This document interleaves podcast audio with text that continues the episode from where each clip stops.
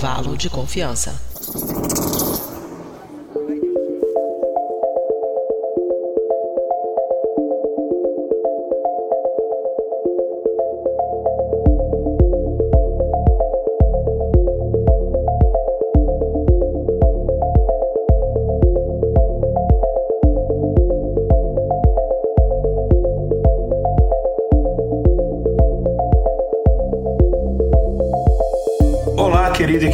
Ouvinte do Bridem. Está começando mais um episódio do Intervalo de Confiança, uma distribuição uniforme de pensamento crítico. Esse é o nosso episódio número 183, que a gente vai falar de uma das questões mais importantes, não só do Brasil, como a gente vai ver hoje no episódio, do mundo especificamente, mas a gente vai trazer uma visão aqui mais voltada para o nosso país, mas é um problema que existe em todos os continentes. A gente vai falar da questão indígena, que tudo isso envolve. A gente, além das pessoas da nossa equipe, a gente tem um convidado aqui super especial que eu vou apresentar já já, mas antes vamos só aqui para um breve quadro de recados que quem vai trazer para a gente é a nossa produtora Mariana Lima.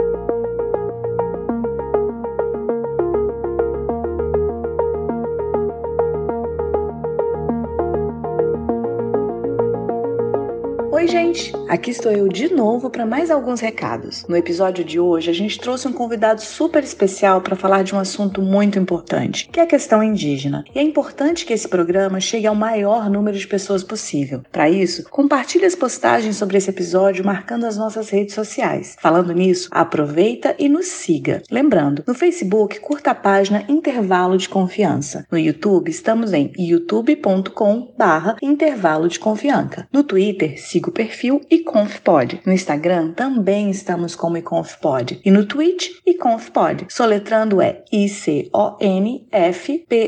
Inclusive, nosso YouTube conta com conteúdos exclusivos como o Teorema de Segunda. Já no nosso Instagram, toda terça no Stories, respondendo as suas perguntas sobre ciência no Pergunta de Terça. E falando em seguir, se você escuta nosso podcast e ainda não nos segue nas plataformas de áudio como Spotify, Apple Podcast, Google Podcast e outras, faça isso agora. Quanto mais seguidores a gente possuir, maior será o nosso alcance. Além disso, vocês podem fazer parte do nosso grupo de ouvintes no Telegram. Entra lá no nosso site, intervalodeconfianca.com.br e veja o link para acesso no post desse episódio. Agora falando desse programa, ele não é feito com o apoio de nenhuma empresa empresa. Nosso trabalho só é possível através de contribuição de ouvintes apoiadores, como o mestre Maurício de Oliveira, que contribuem mensalmente com valores que começam a R$ reais, o que dá menos que 20 centavos por dia. Essa ajuda que mantém esse projeto no ar. Faça como o mestre Maurício, para quem esse episódio é dedicado, e torne-se você também um apoiador da divulgação científica. Para saber mais, entre em intervalodeconfianca.com.br barra apoie. É isso então. Aproveitem mais um episódio que preparamos para vocês. Nos vemos novamente na próxima quinzena. Tchau, tchau!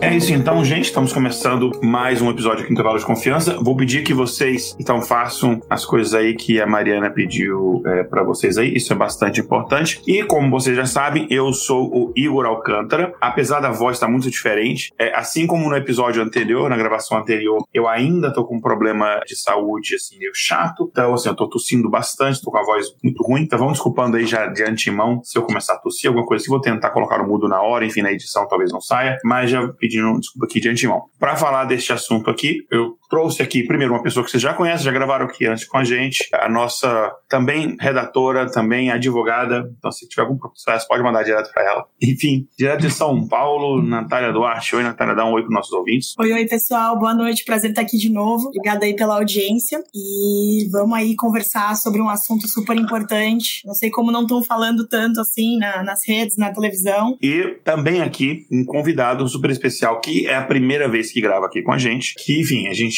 é um assunto muito importante. A gente tem que ter uma pessoa especialista nesse assunto, que é a pessoa que, inclusive, trabalha muito voltado para essa questão. É, então, seja aqui muito bem-vindo. Acho que direto de Brasília, apesar de não residir em Brasília, mas está hoje gravando de Brasília, direto de Brasília. Ivo Makushi, muito obrigado e se apresente para os nossos ouvintes para saberem quem você é. Olá, galera. Prazer, eu sou Ivo Macuxi, sou advogado indígena de Roraima, atuo no Departamento Jurídico do CIR, Conselho Indígena de Roraima, uma das mais antigas organizações indígenas que existe no Brasil, que esse ano completou 53 anos de fundação, né, que atua lá no extremo norte, no estado de Roraima, onde tem a, uma das maiores populações indígenas do Brasil. Né? Pouco mais de cinco anos eu me dedico exclusivamente à causa indígena, como advogado indígena, e um dos advogados que atua no Supremo Tribunal Federal contra a tese do marco temporal. Hoje estou em Brasília, essa semana, na verdade, cumprindo a agenda aqui junto ao STF e no Senado contra a, essa agenda do marco temporal, né? Mas meu chão de resistência mesmo é Roraima, né? Roraima, em Goianomami chamado Monte Verde. Lá nós estamos aí, nós estamos 97.320 em população lá em Roraima, né? E aí estamos aqui para trocar ideias e falar um pouco nossa vivência e a causa indígena. Deixa eu até falar uma coisa aqui para os ouvintes. Para quem está assistindo a gravação aqui ao vivo, a gente está transmitindo aqui pelo YouTube, a gente está transmitindo pelo Instagram, pela Twitch, pelo Facebook. Então, quem tiver perguntas, pode mandar aqui que a gente responde. A gente é, vamos, vamos trocando ideias de gravação. E eu vou começar com uma dúvida minha. É só dando um pouco de contexto para quem não sabe. Eu, em 97, eu morei em Roraima, morei em Boa Vista. Foi uma experiência incrível, pelas pessoas que são incríveis, pela comida, enfim, toda a experiência foi muito legal. E eu, eu fiz um, uma espécie de um trabalho, um intercâmbio. Eu estava na, é, na época estudando é, medicina em Brasília e eu fiz um ano da minha faculdade em Roraima, que era um trabalho que a gente fazia com em parceria com a Fundação Nacional de Saúde, que a gente fazia um trabalho mais epidemiológico de é, catalogação de doenças, de coisas relacionadas à saúde com comunidades Yanomamis em Roraima. Então a gente visitava uma vez por mês, a gente visitava diversas comunidades e tal. E eu lembro que na, isso foi em 97, tem muito tempo. Então se minha memória também é falha, né? Mas eu me lembro que na época o povo se chamava Yanomami, mas o idioma eles falavam, eles chamavam Makushi. Houve alguma eu confundi ou era isso mesmo? Qual que é o, a terminologia correta? São, eu estou falando de coisas diferentes.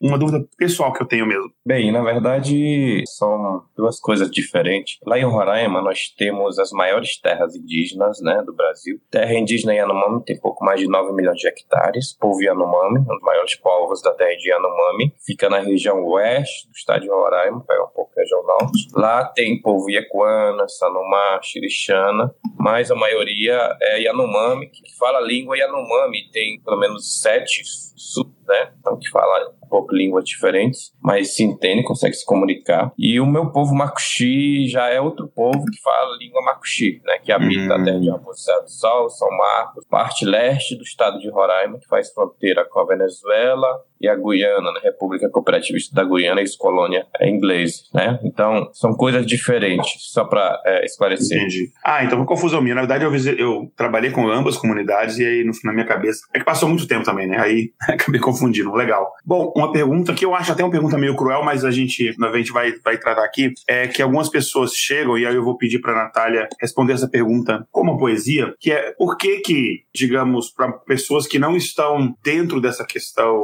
indígena, você fala assim, ah, mas isso não me afeta, por que que isso é um problema que eu preciso me preocupar? E tem uma poesia muito interessante, bem conhecida, né, Natália, que responde parcialmente, mas responde muito bem essa, essa, essa pergunta. Sim, então, quando eu estava participando da redação da pauta, eu lembrei muito de algumas aulas que eu tive no ensino fundamental e no ensino médio. E, enfim, estudei em colégios de classe média, com maioria branca, tive pouco contato com povos indígenas, fora do, do, da questão acadêmica. Mas, enfim, eu lembro muito da introdução que a gente tinha sobre as necessidades de se importar com os problemas do nosso país como um todo e, enfim, de outras pessoas também. E esse poema eu, eu queria abrir com ele porque eu acho ele muito especial. É do Bertolt Brecht, não sei falar direito o nome dele, talvez o Igor saiba ler melhor. E ele fala assim: é, primeiro levaram os negros, mas eu não me importei com isso. Eu não era negro. Em seguida, levaram alguns operários, mas eu não me importei com isso. Eu também não era operário. Depois, prenderam os miseráveis, mas eu não me importei com isso, porque eu não sou miserável. Depois, agarraram uns desempregados. Mas como eu tenho meu emprego, também não me importei com isso. Agora estão me levando mas já é tarde. Como eu não me importei com ninguém, ninguém se importa comigo.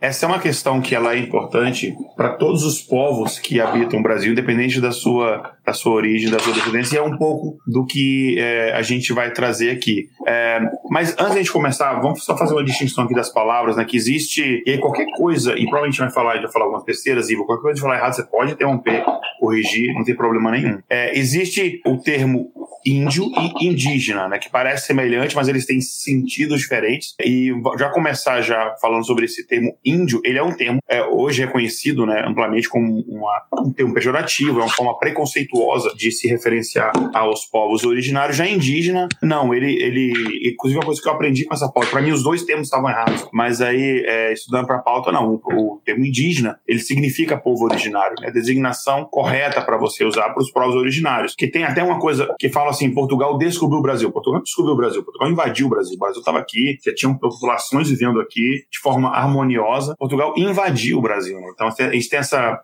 essa tendência de usar essa narrativa europeia de que como se fosse um local que estava lá, não tinha ninguém, aí chegaram os portugueses e colonizaram. Colonizaram, já estava colonizado há muitos séculos. Portugueses, assim como os espanhóis, os ingleses, os holandeses, eles invadiram terras que já haviam populações. Né? Eu, na abertura eu comentei que essa é uma questão não apenas do Brasil, mas mundial. Né? Então eu vou pedir para a Natália passar para a gente um panorama das populações indígenas no mundo e trazer aqui algumas das, das questões, por que é, é fundamental nós, como um todo, lutarmos para a gente proteger o direito dessas populações. Perfeito, Igor. Bom, é, existe cerca de 370 a 500 milhões de indígenas no mundo, espalhados por 90 países, e eles vivem todos em regiões geográficas que representam 5 mil culturas diferentes, segundo a ONU. É, eu queria perguntar para o Ivo né, qual a importância de defender os povos indígenas na visão dele. Pronto. É, já que citou sobre esses dados globais do, do mundo, é, citando aqui inclusive o estudo que o Banco Mundial fez em 2003 e 2008, que nós, povos indígenas, nós representamos cerca de 5% da população global, né? E nós ocupamos cerca de 22% do planeta, né, superfície, mas mesmo assim, nós somos considerados 15% da população em situação de pobreza, segundo os cálculos do Banco Mundial, os critérios que o Banco Mundial usa. Mas mesmo assim, nós nós, dentro dos nossos territórios, nós, te, nós preservamos, nós somos guardiões, não gosto de usar muito essa palavra, mas que dentro dos nossos territórios nós temos, nós preservamos cerca de 80% da biodiversidade global restante, né? Então a gente tem um modo de vida diferente, né? É, trazendo agora para o Brasil, nós somos hoje 305 povos que falam mais de 275 línguas diferentes, né? A minha língua Makuxi, por exemplo, eu falo, que é diferente da lá do Caigangue, lá do Sul, né? Lá do Tapeba, do Nordeste, lá do, do dos Curuba, lá do, do Univagem, tudo mais, da Vale do Javari. Mas é, nós somos um povo com uma diversidade, né? várias, várias formas de ver o mundo, inclusive, né? Várias formas de se organizar. Nós temos uma relação muito diferente com o ambiente onde nós estamos inseridos. A nossa concepção e a, a nossa cosmovisão em relação ao mundo é diferente, né? Então a gente entende que nós estamos todos conectados com a natureza, com onde nós estamos vivendo, e que nós precisamos é, respeitar o ambiente onde nós estamos inseridos, né? E usar de forma predatória tudo que nós, nós necessitamos da natureza pode levar à destruição, né? Dessa forma que nós trabalhamos e, e planejamos a nossa vida, né? Tirando o necessário e garantindo, inclusive, a sobrevivência das futuras gerações, né? Das futuras gerações. Pelo menos na Amazônia, por exemplo, segundo estudos arqueológicos, nós, povos indígenas, habitamos aquela área há mais de 12 mil anos, mas a floresta continua em pé. Mas que com, com esse modelo de desenvolvimento que avança sobre a Amazônia, causando aumento de desmatamento, que, em consequência, leva a todo o sistema do planeta ao aquecimento e a, e a autodestruição, isso é uma, é um modelo, uma visão totalmente diferente que nós temos, né? Então, defender a demarcação das terras significa preservar a biodiversidade, as águas, a floresta e que tenha uma contribuição global, né, para toda a humanidade. Nós não prestamos um serviço, um favor, mas nós temos uma relação direta, né? Muita gente fala de fora, nós prestamos um serviço, um favor para a humanidade. Não deveria ser dessa forma, mas que todos deveriam saber, entender a importância de nós zelarmos pelo nosso planeta, que é a nossa única casa que nós temos hoje e que nós, nós também entraremos em extinção também. A gente não tem um plano B, né? É o planeta Terra. É isso aqui. É, e é, é muito interessante. A gente tem muito que aprender da relação, como viver de forma harmoniosa com, com a natureza, com os recursos naturais e tal, não de forma predatória como a gente vive. E eu achei interessante você ter citado a questão da, da quantidade de idiomas que se fala de diferentes é, culturas, que para as pessoas leigas, quando você fala em população indígena, parece que é um único povo. E é a pessoa que acha isso, não pode achar ruim do americano que acha que se fala espanhol no Brasil, porque a América Latina é tudo a mesma coisa. Porque é o mesmo tipo de pensamento. É, assim como o Brasil, acho que culturalmente talvez seja, talvez ao lado da Índia, talvez ao lado da, lá, da China, de poucos países, uns que mais têm uma riqueza cultural. Então, você a quantidade de idiomas que se fala no, no Brasil, essa é, é, é uma riqueza que você tem que preservar também. E culturas, seja cultura na música, seja na culinária, seja de várias coisas, isso é uma riqueza muito grande que, infelizmente, muitas pessoas não, não valorizam. Então, é, e, e, de fato, foi muito importante você tocar na questão do aquecimento climático. Eu acho como humanidade é o problema mais urgente que a gente tem que enfrentar, porque se a gente não fizer nada, a gente vai se extinguir como espécie, enfim, é muito interessante. Eu acho que já, enfim, a gente já entendeu, né, a importância da causa indígena, porque a gente tem que juntos lutarmos pela causa indígena e dando um pouco mais de dados aqui, a gente fala muito de dados aqui no nosso podcast, é um podcast de muito voltado para essa parte de dados, mas enfim, na América Latina, é, isso aqui são estimativas de 2018, é, estima-se que havia aproximadamente 58 milhões de indígenas, o que equivale 10% de toda a população dessa região, né, que de acordo com a Organização Pan-Americana de Saúde é, e também de acordo com a OMS. Né? Então você vê que 10% da população de um continente é muita gente. Um continente é, é altamente habitável. Né? E aí, só que isso, Natália, muda é, de país para país, né? a porcentagem de população em cada país. Né? É verdade. Abrange tanta contagem populacional e aí, nesse caso, o México é o país com a maior população indígena, somando cerca de 27 milhões de indivíduos, quanto à proporção relativa da participação. Em territórios como o estado plurinacional da Bolívia e a Guatemala, a população indígena ultrapassa 40% do total de habitantes, ou seja, quase metade da população. Logo após, é, encontramos o Peru com 26% e o México com 21% nessa métrica. Nos demais países, a presença indígena representa menos de 10% da população total. O Brasil tinha uma maior quantidade de povos indígenas, seguido pela Colômbia, é, o Peru, o México e a Bolívia. É, muitos corriam um perigo de desaparecimento físico ou cultural, como se pode constatar no, nos casos do Brasil. É, hoje temos 70 povos em risco, na Colômbia 35 e na Bolívia 13. E o potencial de crescimento da população indígena hoje é maior do que da não indígena, já que a estrutura etária é mais jovem e as taxas de fecundidade são mais elevadas. E aí, recentemente, em dezembro de 2022, a gente teve o panorama laboral dos povos indígenas na América Latina. Será que você pode contar um pouco mais dele, Igor? Sim, então, esse panorama laboral dos povos indígenas na América Latina, ele diz que a proteção social como rota para recuperação inclusiva na. Desculpa, deixa eu ler o, o, o nome completo do, do, do, estudo, né? Panorama Laboral dos Povos Indígenas na América Latina, a proteção social como rota para uma recuperação inclusiva da pandemia de Covid-19. É, e, de acordo com esse relatório, 85% das pessoas indígenas na América Latina e no Caribe é, trabalham de, de maneira informal. E esse relatório enfatiza que 85% das mulheres e homens indígenas da América Latina e no Caribe estão empregados na economia informal, né? Que é, e essa taxa é bem acima da taxa na população geral, que é de 50%. Então, uma coisa que o Ivo falou, o Ivo falou no começo, é de que é, essa população ela corresponde a uma taxa proporcional muito maior de pessoas que estão abaixo da linha da pobreza. E aqui tem mais um dado que vê que não é um problema exclusivo do Brasil. Você vê isso é, em toda a América Latina, no Caribe pelo menos. Né? Queria aproveitar o ensejo e perguntar para o Ivo como é que funciona a relação dos povos indígenas na América Latina, se tem convenções, é, acordos é, voltados para discussão dos direitos, se você já participou de alguma coisa. Bem, é, nas Américas, principalmente falando aqui da América do Sul e América Central, os povos indígenas têm suas organizações, né? Por exemplo, é, eu sou de Roraima, faço parte do Conselho Indígena de Roraima, que é uma organização indígena de base, mas a nível da Amazônia nós temos a coordenação das organizações indígenas da Amazônia brasileira, que atua na Amazônia Legal, né, que é uma, a gente chama de uma organização guarda-chuva, faz parte de uma articulação a nível do Brasil, uma organização chamada Articulação dos Povos Indígenas do Brasil. Mas a, falando a nível da Amazônia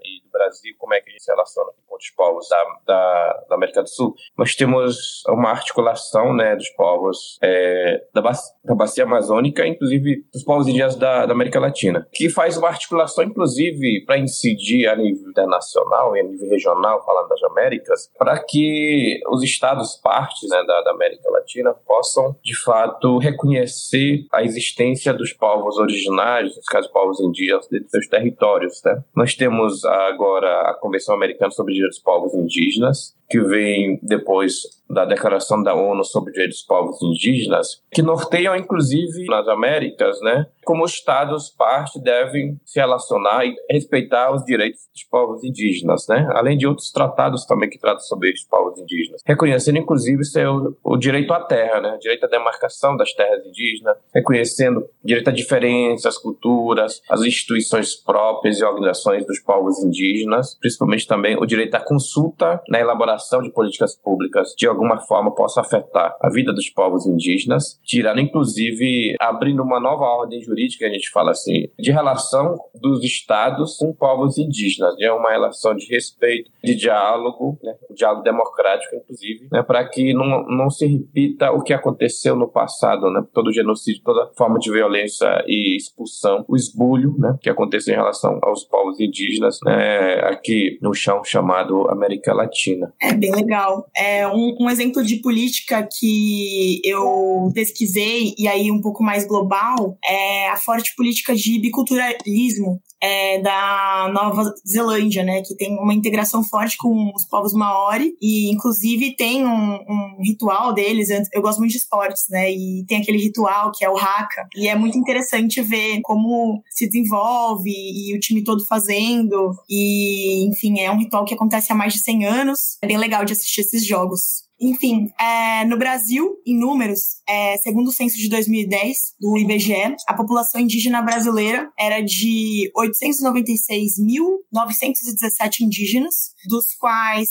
572.083 viviam na zona rural e 324.834 habitavam as zonas urbanas brasileiras. Já os dados do último censo apontam a existência de 1 milhão 652.876 indígenas em território nacional. É muita gente.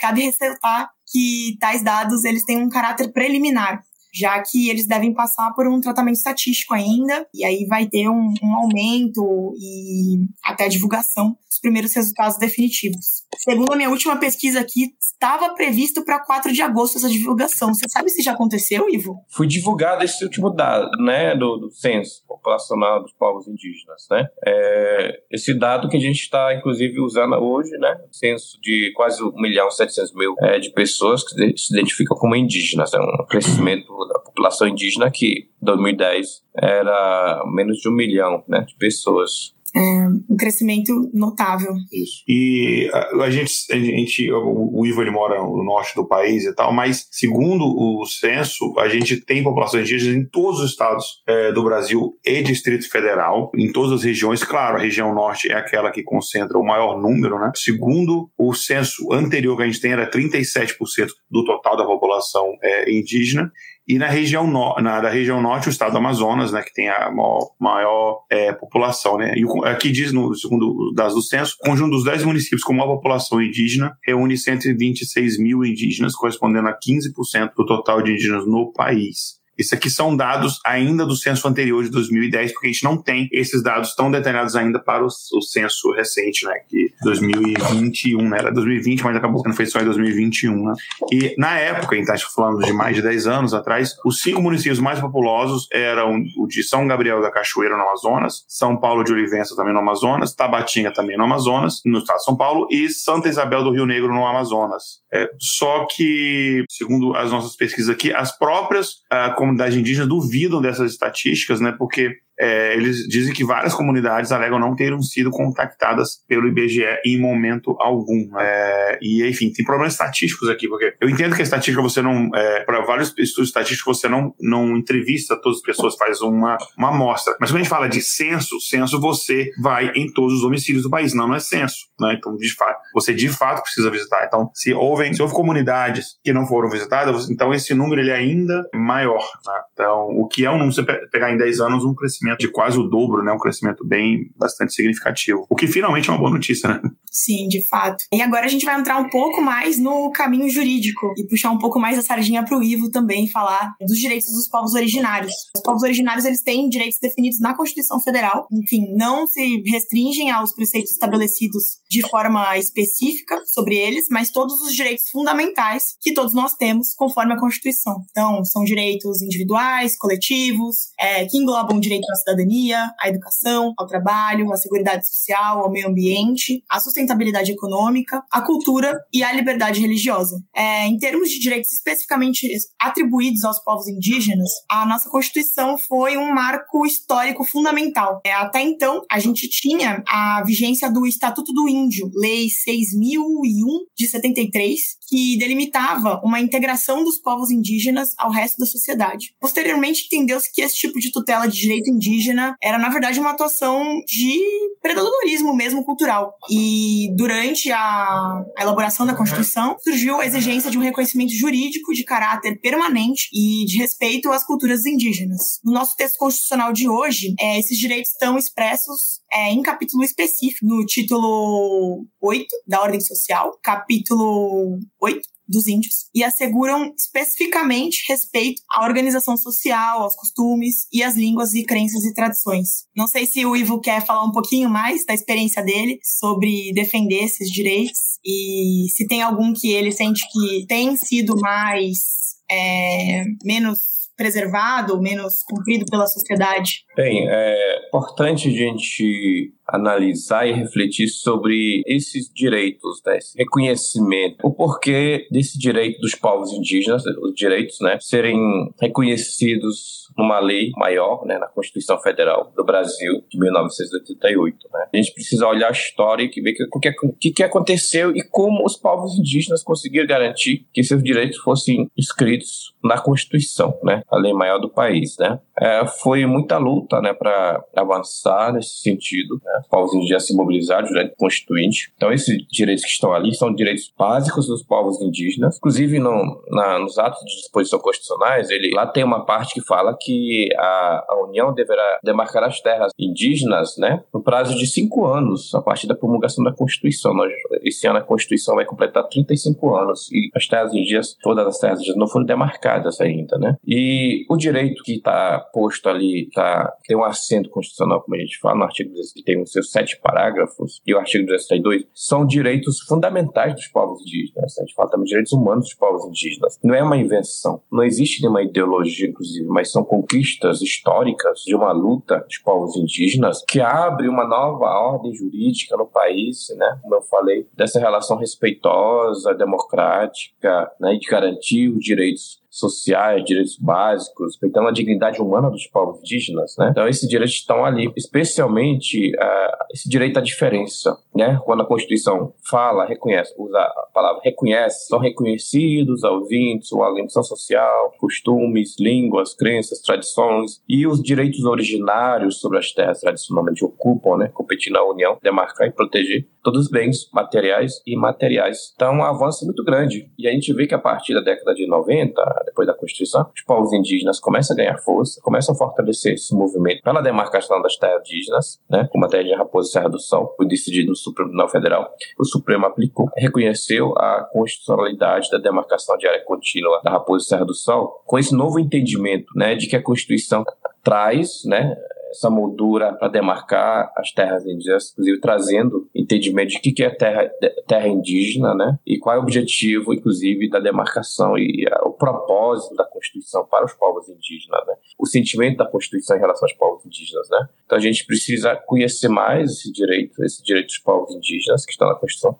É, inclusive, a gente fala assim que é, defender os direitos dos povos indígenas é uma forma de defender a nossa Constituição brasileira, né? Esses direitos são direitos constitucionais, como os direitos que cada cidadão tem também no Brasil, né? E a própria forma de, inclusive, defender a, própria, a nossa democracia, né? Democracia, a nossa república, e nós conseguimos garantir isso dentro da Constituição. Então, é, cada, quando mais a gente conhece o direito dos povos indígenas, a gente passa a respeitar mais e saber que essa a, que o Brasil é um país multicultural, que existem diversos, diversos povos indígenas, tem é, formas diferentes de se relacionar com a sociedade envolvente, ver o mundo, e a importância da demarcação para a preservação dessa cultura e a diferença, que faz parte, inclusive, da riqueza da cultura do país e deve ser valorizada e reconhecida cada vez mais, né? Perfeito. De fato, tem uma série de direitos que são assegurados, né? A gente marcou alguns, assim, bem.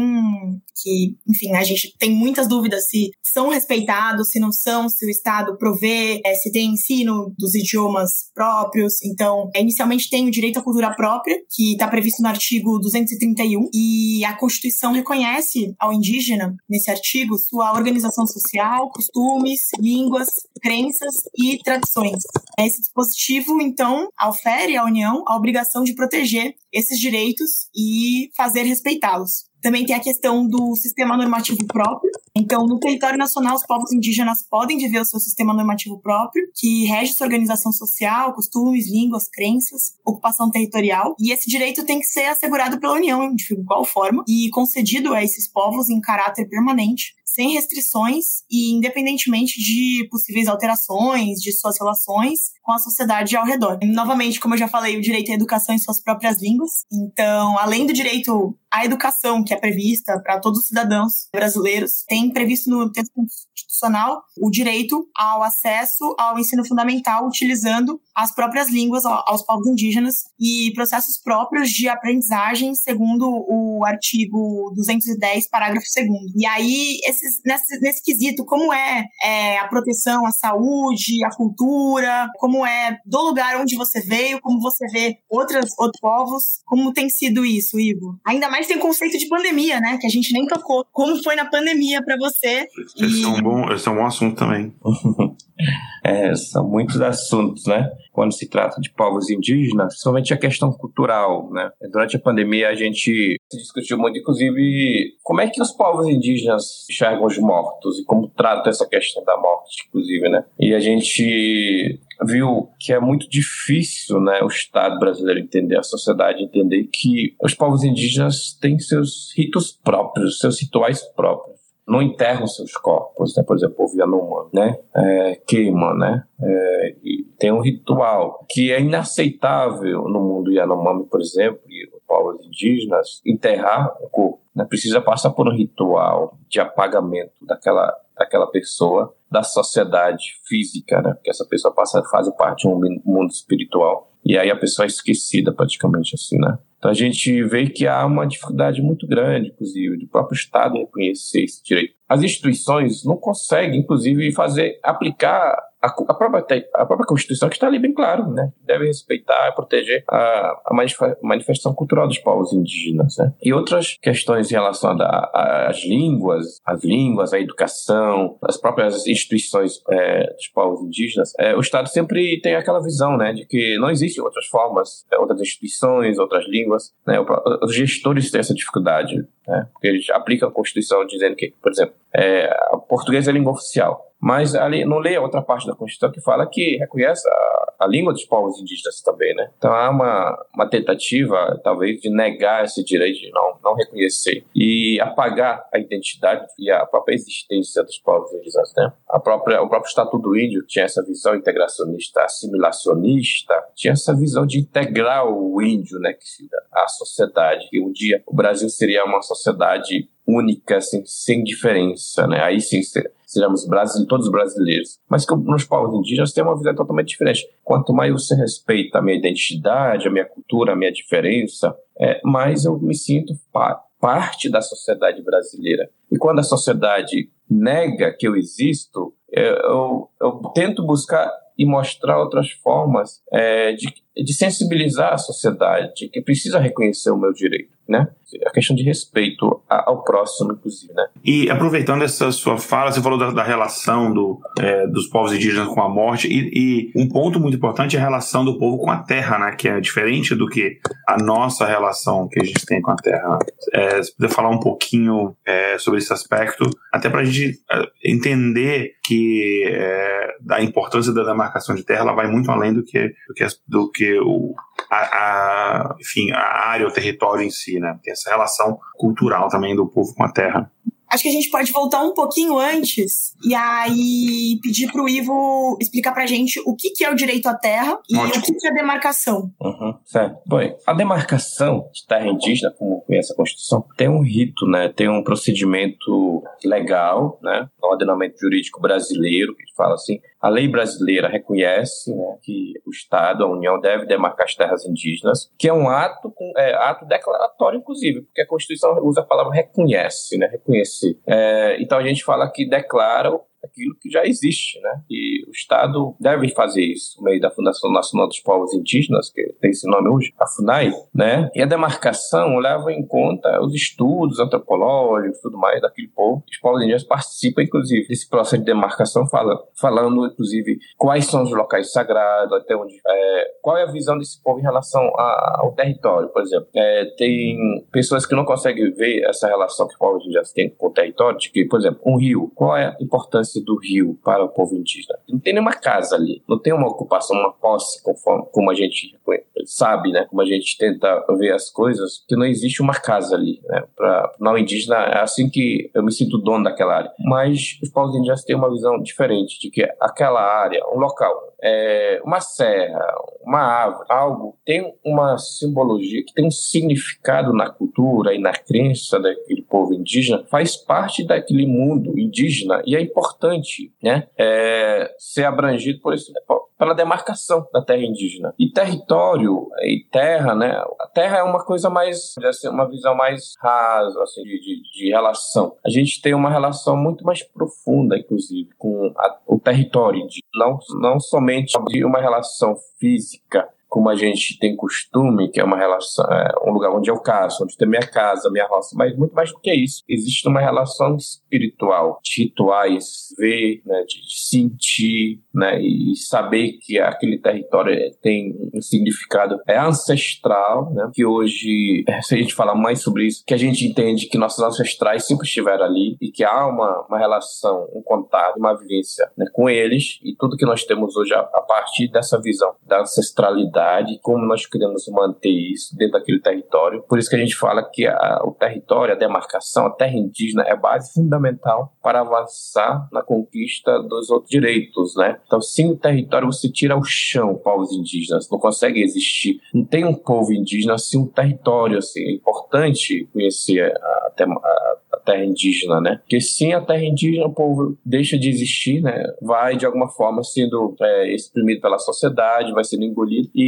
perde sua língua, sua crença, sua cultura, né? E a sua forma, inclusive, de se de ver o mundo, né? Então isso é complicado. Por isso que a gente tem, a gente defende que a nossa relação com o território é muito mais do que uma relação muito veramente mercantilista, né? É algo mais, né? Algo mais de, de, de, de que nós fazemos parte disso. Nós somos isso, né? Nós somos a terra, nós somos a água, floresta, tudo mais. Por isso que a gente fala assim hoje para tentar é, fazer com que as pessoas entendam que nós somos parte de tudo isso e nós não somos donos. Nós não, nós não podemos apropriar de uma coisa que tá aí, né? Que a gente é, quer, tipo, agregar um valor que é incalculável, né? Calculável. Se a gente começa a ver as coisas com valor, com preço, a gente não valoriza, assim, da forma que nós deveríamos valorizar para a nossa própria existência.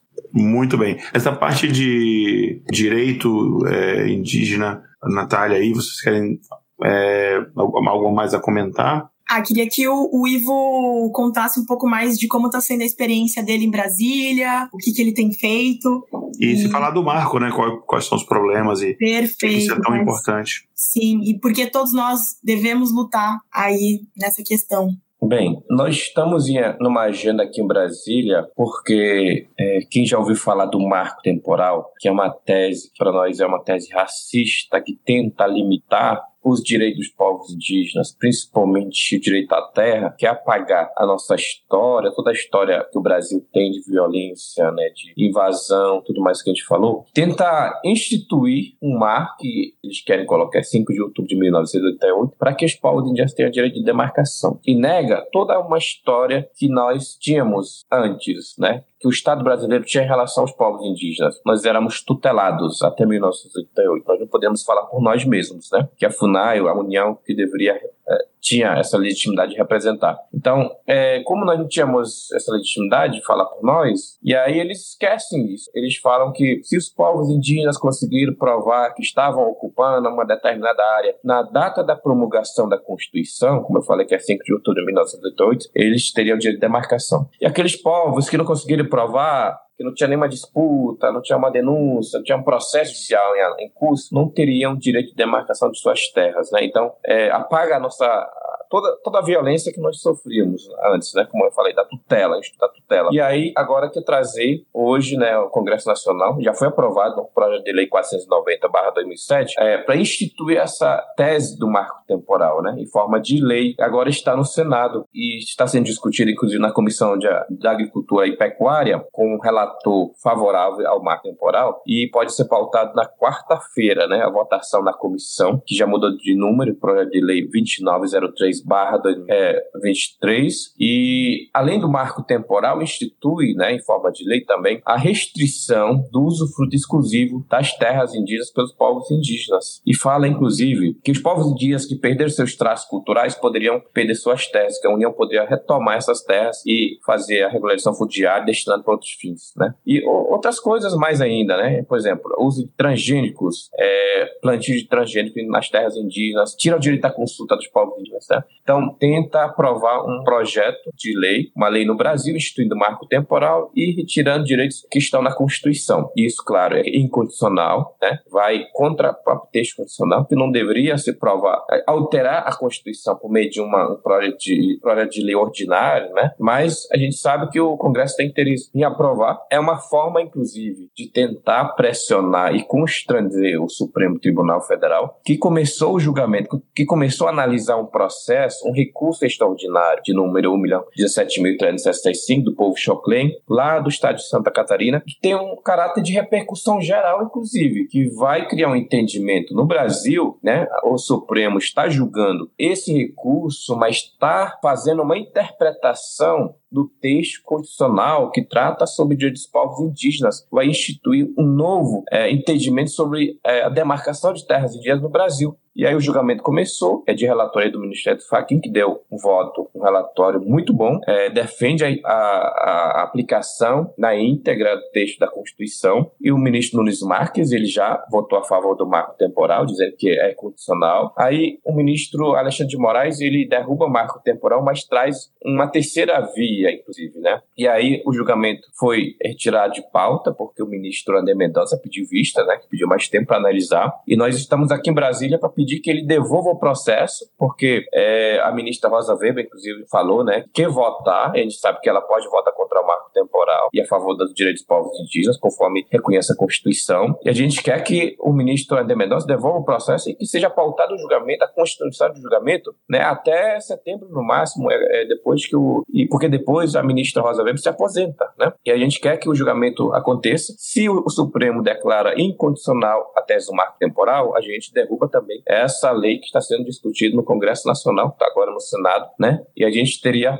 é, uma decisão do Supremo, a gente não sabe qual vai ser a linha do Supremo na, na aplicação texto condicional, na, na, interpretação, que pode, inclusive, trazer algum entendimento, limitando algum direito. Pra, por isso, a gente está aqui cumprindo uma agenda intensa, junto aos gabinetes dos ministros do Supremo. Hoje nós tivemos no gabinete do ministro Gilmar Mendes, amanhã nós temos uma audiência com a presidência do Supremo, e amanhã também nós vamos fazer uma incidência no Senado, com, junto ao presidente Rodrigo Pacheco, pedindo para ele garantir a participação dos povos indígenas na discussão desse projeto de lei lei, inclusive, que é um direito dos povos indígenas, né? O direito à consulta, que está lá na Convenção 69 da OIT, trata, que fala sobre esse direito à consulta, que tem, inclusive, status, a gente fala assim, status supralegal, que o Supremo falou, né? Está aí a nível da Constituição Federal, né? Que é um direito fundamental dos povos indígenas. Isso está sendo violado, inclusive, pelo próprio Congresso Nacional, né? É isso que está sendo discutido, por isso que nós estamos aqui e talvez convocando uma grande mobilização a nível nacional contra esse projeto de lei 2903 que está no Senado, também pedindo ao Supremo que é, paute o julgamento e declare incondicional a tese do marco temporal.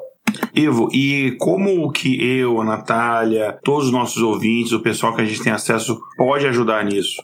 É, qual que, como é que a gente consegue ajudar na conscientização para que esse projeto de fato não, não, não, não, não passe, não seja aprovado? Bem, hoje nós tivemos a reunião da Mobilização Nacional Indígena, né, que agrega aí a nossa organização, é, as organizações indígenas, e aí a gente está chamando, inclusive fazendo um chamado né, nas redes sociais da PIB, é, das organizações indígenas que estão aí à frente da, da mobilização e organizações parceiras, organizações indigenistas que defendem os direitos dos povos indígenas também, é, divulgar né, é falar da, do perigo da aprovação do marco temporal, que não é só um perigo para os povos indígenas, né? É, contraria, inclusive, toda uma agenda ambiental que a Constituição traz lá no artigo 25, né? Que nós precisamos de um... que a, a Constituição fala que nós temos direito a um meio, meio ambiente ecologicamente equilibrado. A tese do marco temporal acaba com a demarcação de terras indígenas, né? Pode abrir as terras indígenas é, para o agronegócio e outras formas de exploração da terra indígena, colocando em risco a própria existência dos povos indígenas e também pode aumentar o desmatamento que vai causar uma, um efeito à sociedade não indígena, inclusive, né? Porque a gente defende, é, isso os estudos mostram, que as terras indígenas são barreiras contra desmatamento, né? Que são importantes para a manutenção do clima. Né? As terras indígenas, inclusive, é, têm é, fontes nascentes de águas que são importantes para abastecer as cidades, né? Então, tudo isso faz parte de uma luta em prol da sociedade brasileira. E as pessoas devem conhecer, inclusive, e reconhecer a importância da luta dos povos indígenas somar com a, com a gente contra o marco temporal. Não só contra o marco temporal, mas contra a violação dos direitos dos povos indígenas. Perfeito. Falando em relação à homologação de terras indígenas, só trazer uma estatística aqui. É, por é, presidente, os últimos presidentes da República, né, quem que mais homologou terras indígenas, inclusive essa lista me surpreendeu, que eu não imaginava que fosse o resultado fosse esse, é, a não ser os últimos, assim, os dois últimos, que era meio óbvio. Mas, assim, é, o José Sarney foram 67 terras homologadas no governo dele. Fernando Henrique Cardoso é o que mais homologou, isso foi uma surpresa para mim, 112 terras. O Itamar Franco, 18. Aí Opa, não, segundo... não, foi 145, Fernando Henrique Cardoso. Ah, não, desculpa, eu, é, eu li errado. Collor foi 112, o foi Collor foi 112, isso. O Collor mais um tá em segundo, isso. O Itamar em 18, Fernando Henrique, 145. Aí o Lula, 79. A Dilma, 21. Michel Temer, 1. Eu achei até que nem tinha sentido nenhum. E o Jair Bolsonaro, obviamente, nada, né? Nenhuma terra foi homologada. Se ele pudesse, ele faria o contrário, na verdade. Então você vê que houve um avanço do, do, durante um determinado tempo, mas depois parece que houve, é como muitas coisas no Brasil, né? Houve um retrocesso, por isso que é, nenhuma batalha tá ganha, né? A gente tem que estar tá sempre, é, a gente tem que estar tá sempre na, na, luta e tal, né? Ivo, e para deixar um pouco mais claro pro ouvinte, por que que os povos, esses povos que já estão lá tradicionalmente há tanto tempo, não conseguiriam comprovar isso que eles já estavam na época da promulgação da Constituição? Bem, a gente conhece, para quem, quem conhece a história, leu alguma coisa sobre é, a colonização, como os povos indígenas foram tratados, né? Muitos povos é, foram extintos, inclusive, durante o processo de colonização. E vários povos tiveram que fugir como uma forma de sobreviver, né? E não tinham como provar até 1988 que eles tinham uma relação tradicional com, aquele, com aquela área, que nem, não podia nem reivindicar essas, essas, essas áreas, porque, inclusive, para quem não sabe, para o indígena ele sair do território, ele precisava da autorização da FUNAI, um documento chamado Guia de Trânsito, né? ele precisava. Então, se ele não tivesse esse documento e era pego na cidade, ele era punido pelo chefe de, eh, da FUNAI, chama delegado da FUNAI, e era devolvido para a comunidade. Então, inclusive, o próprio caso que está sendo discutido no Supremo, é, uma liderança ele teve que fugir para denunciar que estavam, inclusive, sofrendo muitas violações, né? Que eles, a terra deles estava sendo invadida e eles queriam é, que o Estado reconhecesse essa violência. Então, muitos povos não conseguiram provar isso, porque isso significaria, inclusive, a própria extinção se denunciasse, né? Se lutasse para garantir a, aquela área, né? Diante de uma de um invasor que tinha um poder bélico, muitas vezes, né? De exterminar esse povo, esse povo indígena. Então, o marco temporal esquece, apaga isso da história, né? Traz uma razão para o invasor e torna o indígena o invasor, né? Dentro do seu próprio território, né? É isso que está acontecendo. Nossa, muito legal você trazer esse panorama histórico, eu não sabia disso. É, imagina, a pessoa era um, um estrangeiro no próprio país né? Tinha que apresentar quase como um passaporte para se deslocar, uma autorização, enfim. É, de fato, muito absurdo. É, e eu vejo aqui, eu, eu, eu moro aqui nos Estados Unidos, né? E eu vejo a história do, dos povos indígenas aqui, é, e assim, desde assim, vários séculos, né, desde que quando começou a invasão dos povos europeus. É, é uma história muito, é, é muito parecida, assim, infelizmente, né, as coisas que acontecem. Demorou muito tempo ainda, eles, eles ainda têm vários direitos, obviamente, negados, infringidos, mas demorou bastante tempo para que fosse reconhecido. Tem algumas histórias, inclusive, aqui, umas, umas leis históricas aqui que, eram, que são absurdas. Teve uma época, por exemplo, aqui que eles delimitaram os locais onde as comunidades indígenas poderiam é, viver do lado oeste do rio Mississippi. Então, muitas comunidades, metade do país, tinham que se mover, sair daquilo dali. E a maioria morreu durante a viagem, porque você está fazendo uma, uma, uma viagem, está falando isso aí de século XVIII, XIX, em condições insalubres, atravessando vários, um local, um clima que era diferente, que eles não conhecem, passando inverno, atravessando montanhas, rios e tal. Então, muitos, uma grande maioria morreu. É, e, enfim, até o, o, direito deles ser reconhecido. Então, infelizmente, é uma coisa que, que a gente vê presente em diversos locais. Se você for na, nas comunidades aborígenes na Austrália, foi exatamente a mesma coisa. Inclusive, eles, até hoje, eles também sofrem é, violação dos direitos, enfim. Esse modus operandi, ele se repetiu no mundo inteiro, né, infelizmente. É, exatamente. Prosseguindo aqui, a gente já falou um pouco disso, né, de formas que a gente pode combater a falta de cumprimento da lei, né, dos direitos é, dos povos indígenas, mas listando algumas formas aqui que a gente pesquisou. O primeiro é, talvez um dos mais óbvios, é o reconhecimento dos direitos indígenas, né? que as populações, a população civil e também os governos têm que reconhecer, e não só reconhecer, mas respeitar esses direitos, incluindo os que a gente comentou aqui, né, obviamente. Direito à terra, recursos naturais, cultura, né? Além disso, tem que criar leis e políticas públicas para promover esses direitos e, e, e, proteger esses direitos. Então, esse é um dos mais óbvios. Não adianta você colocar escrito numa lei, e a gente sabe como é que é no Brasil, né? Tem lei que pega e tem lei que não pega. Você tem que estar sempre ali tendo esse, esse, esse trabalho. O segundo é a proteção territorial, que a gente falou aqui bastante, né? Que é importante que você garanta que eles tenham direito às suas terras, seus territórios, para que eles consigam manter os seus modos de vida, a sua cultura, as suas tradições. É, enfim, daí a gente falou do combate desse marco temporal, inclusive da fiscalização para que não haja invasão dessas terras, né? Porque não adianta você só ter a demarcação e achar que o problema acabou. Terras elas são invadidas pelo agronegócio, por mineradoras, enfim, por diversos agentes. O fortalecimento da cultura indígena é uma outra coisa. Ainda bem que hoje em dia, boa parte das pessoas, imagino que boa parte, né? Eu talvez esteja sendo ingênuo, entende que essa coisa de incorporar a cultura como uma coisa de você, na verdade, matar uma cultura, né? Que é, que é uma coisa bem limitante e racista, né? Então você tem que, ao contrário, a riqueza da cultura brasileira é a sua diversidade. Então é você tem que valorizar, preservar a cultura indígena, promover educação bilíngue, né? Tem, tem uma, uma, uma riqueza cultural linguística que a gente não pode deixar isso se perder. É, isso é um patrimônio da humanidade, né? Então a gente tem que preservar isso, né? E, enfim, ensino da, da, da cultura e história desses povos nas escolas, né? Para que as pessoas, tanto das comunidades quanto também nas comunidades adjacentes do país, é, também tenham conhecimento dessa visão. Porque, e eu tô falando assim, a perspectiva minha, eu tenho 46 anos, então quando eu ia para a escola, que se estudava a história dos povos indígenas, era sempre a visão europeia. Né? E não, na minha escola, não se falava, por exemplo, que o que, por exemplo, Jesus fazia era uma agressão à, à, à religião, à cultura do povo indígena, impondo aquilo dali. Então, isso é importante. Eu tive, essa, eu, eu vi essa experiência com uma pessoa de fora, eu fiquei apenas um ano em Roraima, mas eu vi que havia, na época, um problema, tinha muito ali do pessoal de garimpo, né? Uma, havia essa violência muito grande, a, a, seja uma violência psicológica ou uma violência mesmo física, às comunidades indígenas, você tem que investigar e tem que punir, né, de fato, o, o, esses agressores. É, e,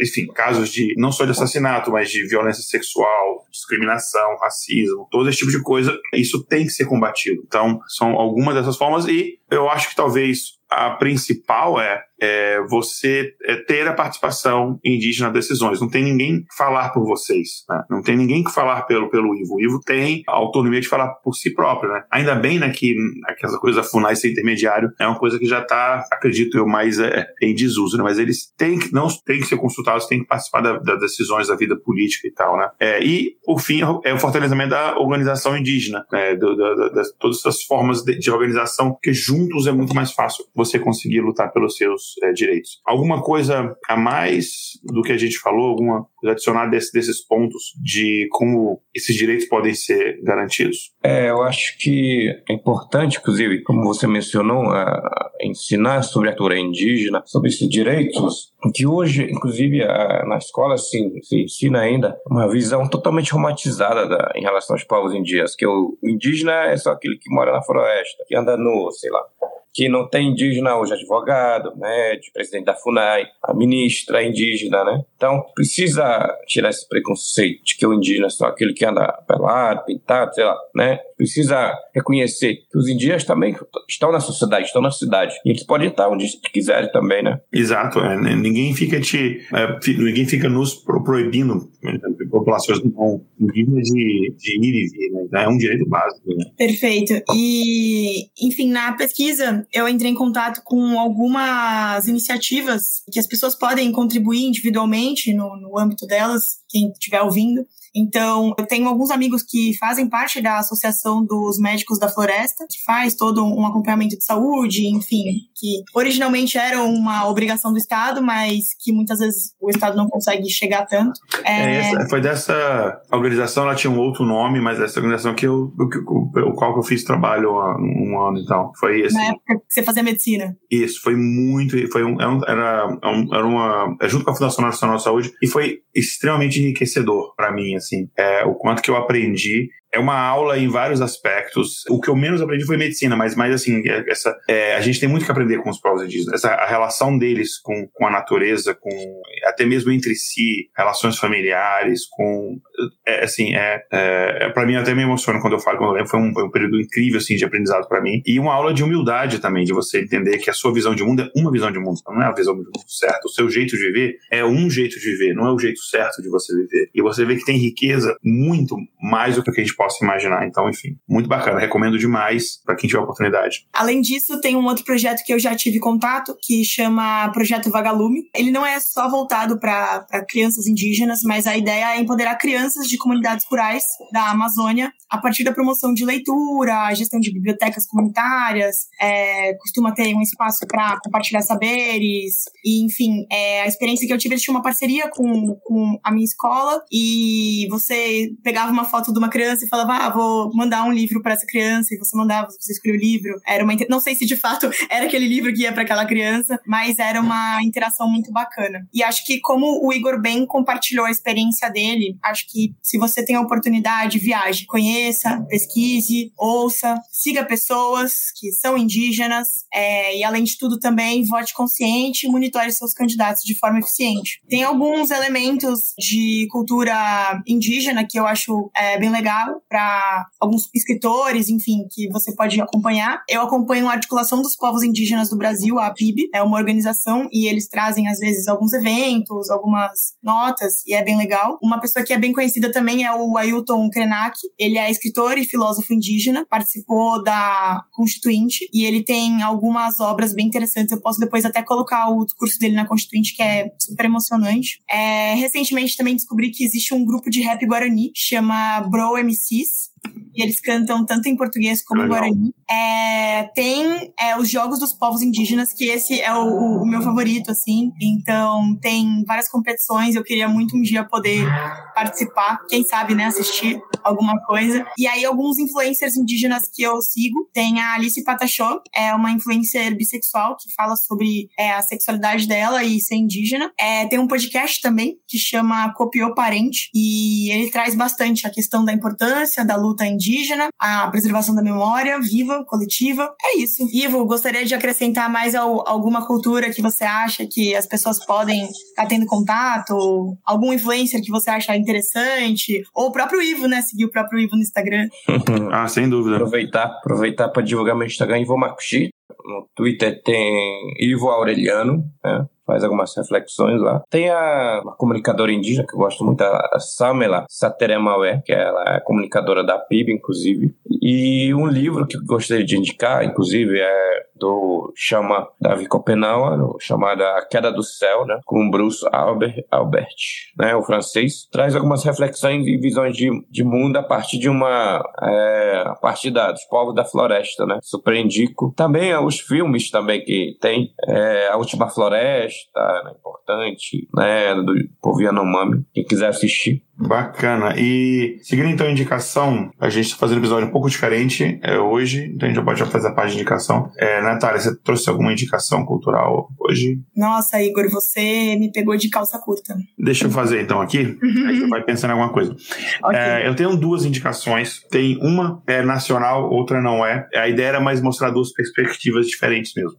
É, uma é uma série que ela teve bastante é, percussão aqui. Uh, eu não sei se eles vão ter uma outra temporada, espero que sim, que chama 1923. É uma série americana que eles contam uh, a história de, do, dos primeiros primeiras pessoas que foram se assentando, pessoas assim de fora, né, que foram se assentando na, na região do estado de Montana ali nos Estados Unidos e eles dão muito a perspectiva das pessoas que estavam lá antes, das comunidades originárias, da comunidade indígena daquela região. E é interessante porque eles mostram, inclusive tem umas cenas assim muito fortes, já deixo aqui de antemão, eles mostram é, muito essa a violência que esses povos sofreram, seja violência cultural mesmo violência física e tal. Tem uma, tem uma personagem lá que é uma adolescente, ela deve ter 16 anos, alguma coisa assim. E aí conta uma história que é a história que é real. Essas crianças elas eram obrigadas a estudar em escolas é, católicas, que na verdade eram, eram torturadas, elas não podiam falar seus idiomas originários, que eles falavam que era o idioma do demônio e aí mostra toda essa agressão que foi sofrida. E achei interessante porque é uma série americana, é, então é meio que até uma meia-culpa, né? Porque normalmente, quando você vê essas séries americanas, quando ele mostra o indígena, é sempre o vilão, né? E o cowboy é o herói. Então eles, eles revertem essa, essa ótica e eles mostram o contrário. Então eu achei muito interessante. E um, é um outro documentário, ele tem na Netflix, um documentário que eu achei muito interessante, que é um documentário é Espagé, que se eu não me engano, essa história se passa ou Mato Grosso ou Mato Grosso do Sul, mas ele ele foi, eu tive que colar aqui, que eu não lembro o nome do diretor, foi dirigido pelo Luiz Bolognese. É um documentário de 2018 que ele conta a história desse líder espiritual, não sei se o termo correto é xamã, pajé, não sei qual é o termo correto, então, não sei se eu falei errado. Mas enfim, esse líder espiritual dessa comunidade e que essa comunidade, ela, enfim, depois de anos e anos e anos e várias levas de missionários evangélicos chegam lá e convertem as pessoas dessa comunidade e ele meio que perde a função e ele enfim, não vou dar muito spoiler, mas ele vai contando a, a, a, essa, essa perspectiva, né? Então, são dois, um documentário e uma, uma série. Então fica aí, que é o primeiro 1923 e o outro Esse Pajé. O 1923 não tá no Netflix, eu acho que tá na Paramount.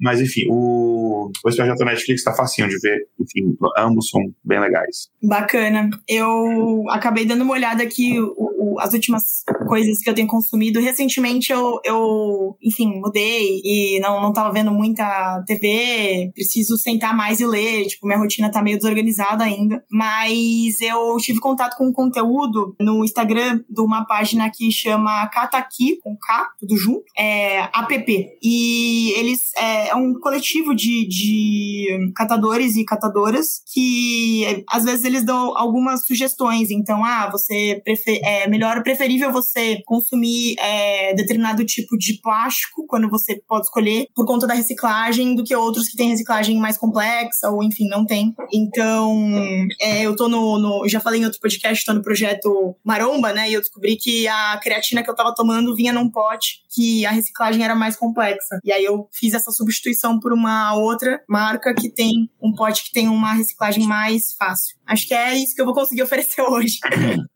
Bacana. Ivo, mais uma vez, muito obrigado. Muito obrigado, Natália. Também a Natália fez a nossa pauta aqui. A Natália entrou em contato com o Ivo, muito bacana. Muito obrigado pela sua presença. Se você quer deixar cada final, fica à vontade. E eu vou, vou aproveitar aqui também, é, enfim, dizer que adoro Roraima, tenho muita saudade. Fui muito feliz lá ali quando eu morei lá. Tenho saudade. Todos os meus fins, muitas histórias que eu tenho, que eu conto, assim, engraçadas, aconteceram lá. Tenho saudade até dos barzinhos ali da Avenida Tom Senna. Não sei se ainda tem, enfim. Mas, mais uma vez, obrigado e é, um grande abraço para todo mundo de Roraima, todo mundo das comunidades os povos indígenas estão escutando a gente. É, a gente está com vocês, viu? E deixar o espaço aberto para você, enfim, deixar os seus contatos e qualquer coisa que a gente esqueceu de falar, perguntar é, para suas declarações finais. Bem, eu só quero agradecer pelo convite, né? É, a gente fica muito emocionado de trazer a nossa visão, essa posição e é, falar por nós mesmos, assim, né? Para até marcar o nosso espaço, dizer que nós existimos. Fico muito feliz, particularmente quando sou convidado para falar, né? Eu faço isso com prazer. Agradecer a Natália por isso, né? Falar de povos indígenas também precisa ouvir o que os povos indígenas têm a falar também, né? Isso é importante. E me segue no Instagram, tô lá, Ivo Makushi. Segue as nossas redes sociais, da Coiab, né? A Coiab, a PIB. E nos próximos dias nossas redes vão ser muito movimentadas, vão estar falando sobre o marco temporal.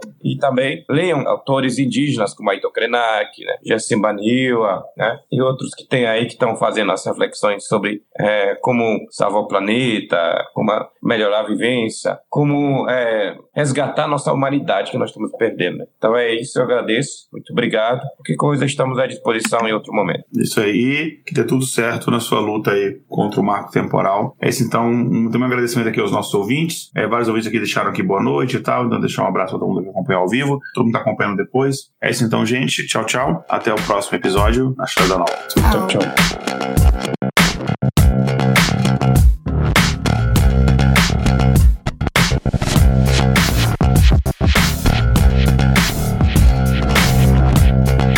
Episódio apresentado por Igor Alcântara, Natália Duarte e Ivo Makushi. Pauta escrita por Natália Duarte. Vitrine, Júlia Frois com colaboração de Mid Journey. Vinhetas, Rafael Chino e Léo Oliveira. Voz das vinhetas, Letícia Dacker e Mariana Lima. Direção de redação, Tatiane do. Redes sociais, Kézia Nogueira e Tatiane do. Gerência financeira, Kézia Nogueira. Edição, Léo Oliveira. Para saber mais sobre o nosso projeto e apoiar a divulgação científica, visite intervalodeconfianca.com.br.